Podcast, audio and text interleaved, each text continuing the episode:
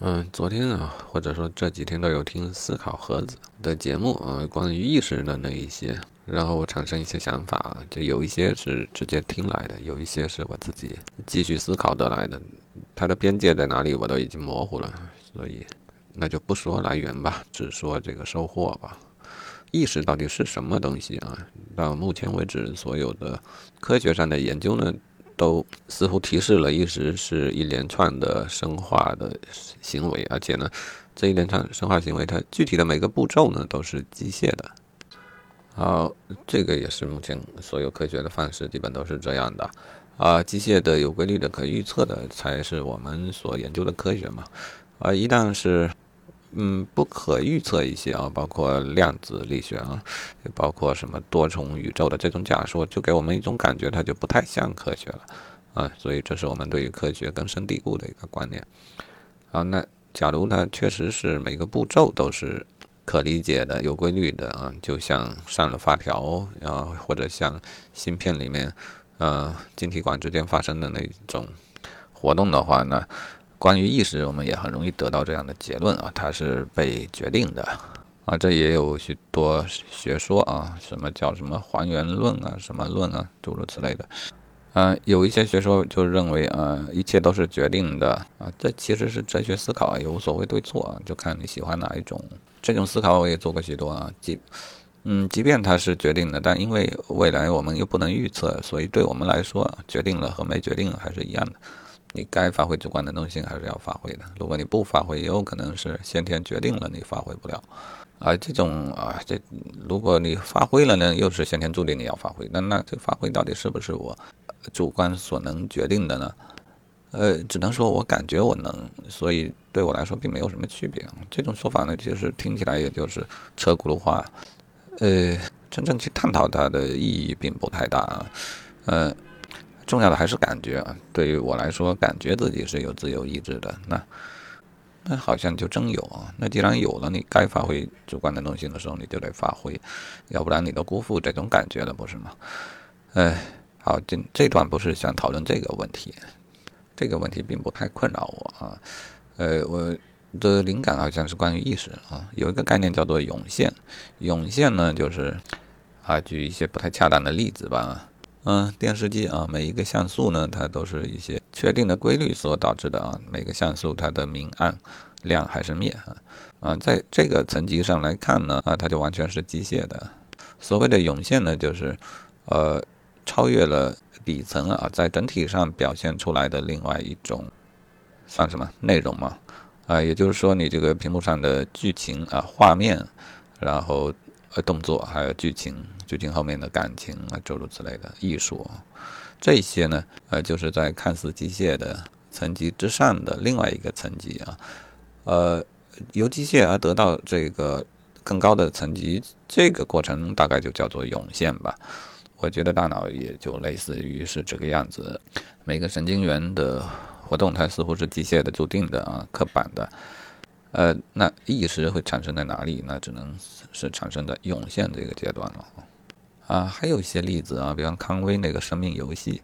嗯，每一个格子它的规则啊，都都是特别简单的，而且也是机械刻板的、有规律的、可预测的。哎，但是它总会出现那样一些途径啊，啊，比方有一些形状它会固定，然后呃往一个方向平移啊，呃，又比方形成了一些往复循环的一些图案啊，这些就是涌现啊。由此我不禁这样想啊。哪怕是啊，宇宙间这个呃看似无规无规则的运动啊，就比方气体的运动吧啊，又或者天上的星星体的运动，哎，如果它碰巧排布成了某一个图案，恐怕也可以叫做涌现。那现在涌现的问题就在于，这个图案它持久吗？嗯，涌现的内容能够持久吗？啊，如果说是一晃而过的一个随机的一个排布啊。它能否叫做涌现？我们的意识如果是涌现的话，它是瞬间的嘛？呃，我觉得并非如此啊。意识它可贵的地方就是，在终其一生，我都感觉到我有一个同一个意识，它一直在存活啊。所以我觉得我的意识，哪怕它就是脑神经放电的一个涌现，但它是一个，呃，但它并不是昙花一现啊，至于什么让这个涌现持续啊，我想有可能是记忆啊，有可能是呃过往的经验所形成的神经之间的某种模式啊，这种东西它会更加持久啊，因此我们的涌现并非昙花一现。呃，当然往另一个角度啊，极端一点考虑呢，也有可能我们的意识它就是昙花一现的涌现，在某种意义上，但是它持续的。昙花一现，前后又形成了某种联系啊，这是否可以理解为啊持续的涌现各种涌现，它在时间上就会有不计其数的涌现啊。这个一级的涌现不计其数的话，它又产生了二级的涌现，就是我们所感受到的啊持续的一个意识呢，啊，这也是有可能的啊。今天这讨论的都是纯粹的一些灵感啊。这个也没法实证的东西，就这么想着玩一玩吧。然后我似乎又考虑到了自我意识，就是我的意识里它有一个自我这种感觉啊，它怎么来的呢？嗯，你看一切的研究似乎也只停留在了神经冲动啊，控制自己的行动啊，这些都是好理解的。但是自我意识哪里来啊？我想自我意识呢，只是大脑里的一个部分嘛，你这个副交感神经啊，肯定不在。不在其内啊，包括小脑、脑干啊，那些呃机械的活儿，它也并不在自我意识之内。呃，比方说条件反射的一些行为和行动呢，其实就并不是自我所下达的一个啊命令。那自我这种意识是怎么产生的呢？啊，我猜想啊，如果动物低等到一定程度，它只要靠一些呃基础的条件反射来生活的，那它可能就没什么自我意识。嗯。真正的自我意识，它会产生在什么条件下、什么情况它需要自我意识了呢？嗯，所谓的条件反射就是那一些确定的规则啊，比方说你受到伤害了以后逃避啊，诸如此类的，然后要维持你的心跳啊，啊这些一停就要死的，那就机械的就可以完成它。啊，这个也像极了我们啊以前人类以前做的各种专家系统啊，它其实就是一套算法。呃，给定条件就经过计算得到最佳的一个处理的步骤，啊，这样的专家系统它是不需要有什么自我意识的，啊，我想什么时候需要自我意识了，就是一些情况下啊，没有外界刺激，呃，或者说有刺激吧，但也不知道，呃，是应该如何应对啊，这个刺激它不，它不确定是坏的刺激要逃避，或者是好的刺激要追求啊。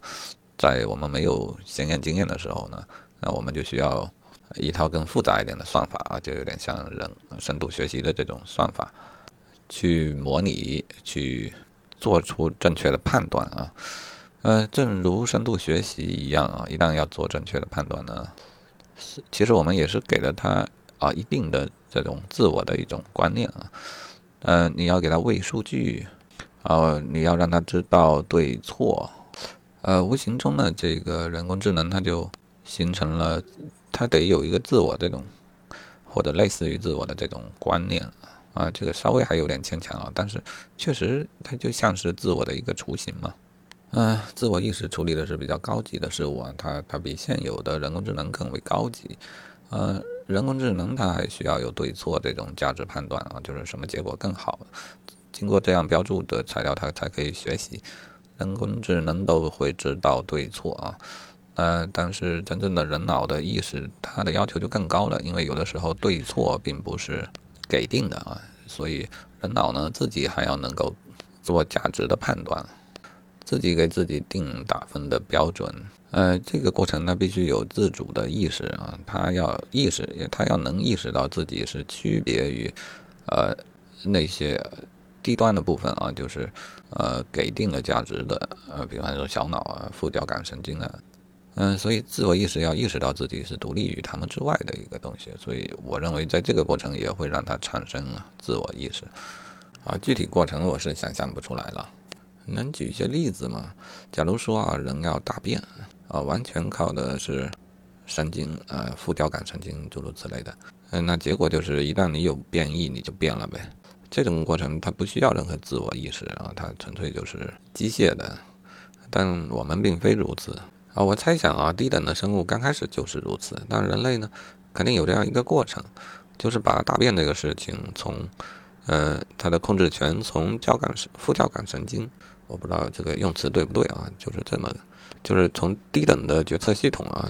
移交给更高级的决策系统，这个过程是不是有必要产生自我的意识？啊，我这会儿无法想象这个过程啊，只是直觉觉得有这种可能性啊，就是在这种移交和接管的时候啊，因为这个过程它一直是存在的，它并并不是进化阶段才呃出现一下子的，就是说，呃，如果我在公交车上，我的自我意识可能要先开始做一个判断，先抑制住这种呃呃低级的决策啊，先控制住这个决策权，然后如果。我终于到了马桶上呢，我估计又得把这个交还给这个低级的决策系统，直接就就拉了就完了。所以呢，这个即便是在现在啊，它这个决策权的移交也是在频繁的发生着的。嗯，如果要移交呢，那我们的这个大脑这一部分啊，比较高级决策系统这一部分，它就自己得能够意识到自己是区别于啊低级的决策系统。啊，因为他是低级决策系统的控制者啊，他至少自己要有这种嗯区分啊，知道什么时候是自己在管，什么时候交给别人去管。或许自我意识就是在这在这个过程中也会产生啊，因为这个目的，所以需要产生自我意识。好吧，这个其实嗯，我觉得也是一种思想游戏了啊，有兴趣再想。